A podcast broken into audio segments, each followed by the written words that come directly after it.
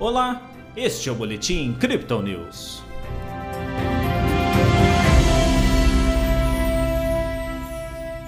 Em dia tenso no exterior com a invasão russa, a Bolsa de Valores brasileira apontou queda nesta quinta-feira.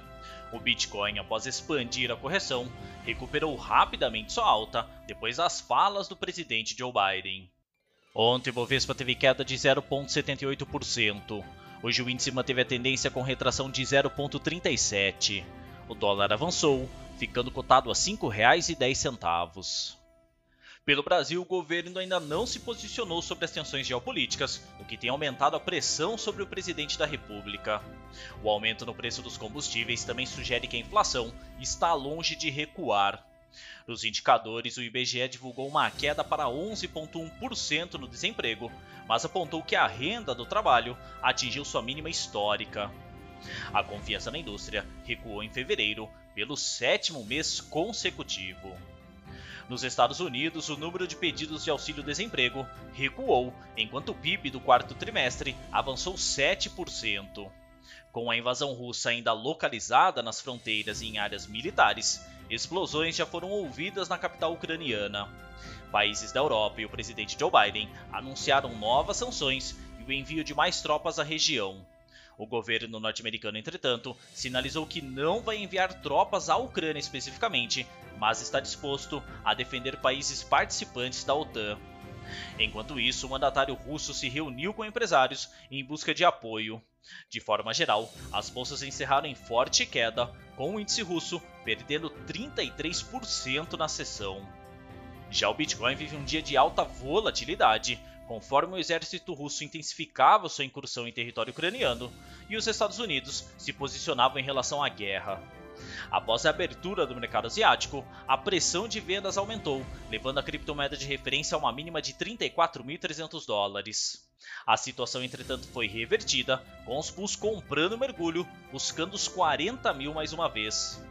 Em uma sessão de bastante indefinição, a moeda digital comercializada agora a 38.200 dólares. No Brasil, a média de negociação é de 178 mil reais.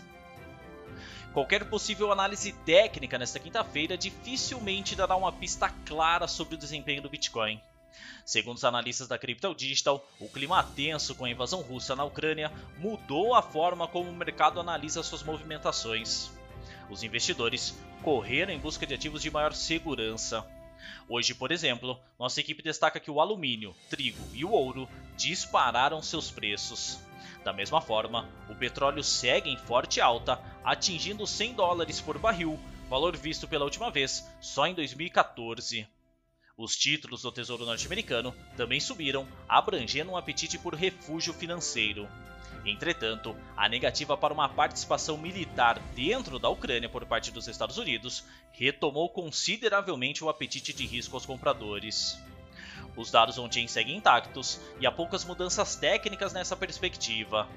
Nossos especialistas apontam que a queda de preços nesta madrugada acompanhou a liquidação de cerca de 500 milhões de dólares em contratos futuros. Pelo volume da descida de preços, entretanto, o fechamento de posições não parece ter sido a principal causa da queda, mas sim a própria pressão vendedora. Nossa equipe acrescenta que este movimento indica que a alavancagem excessiva do mercado foi bastante reduzida em comparação com os últimos meses. O volume de contratos em aberto também caiu essa semana, sugerindo grande temor dos investidores com a guerra europeia. Com um cenário possivelmente mais controlado por parte dos Estados Unidos, o mercado acionário pode passar por uma melhoria no humor nos próximos dias. Nas métricas dessa quinta-feira, o suporte do Bitcoin fica em 37.800 dólares e a resistência em 39.500, segundo o indicador de Fibonacci em um tempo gráfico de 24 horas. O RSI mira os 44% com o mercado mais vendido e o MACD continua com as linhas cruzadas para baixo. Essa foi a análise desta quinta-feira da equipe Crypto Digital.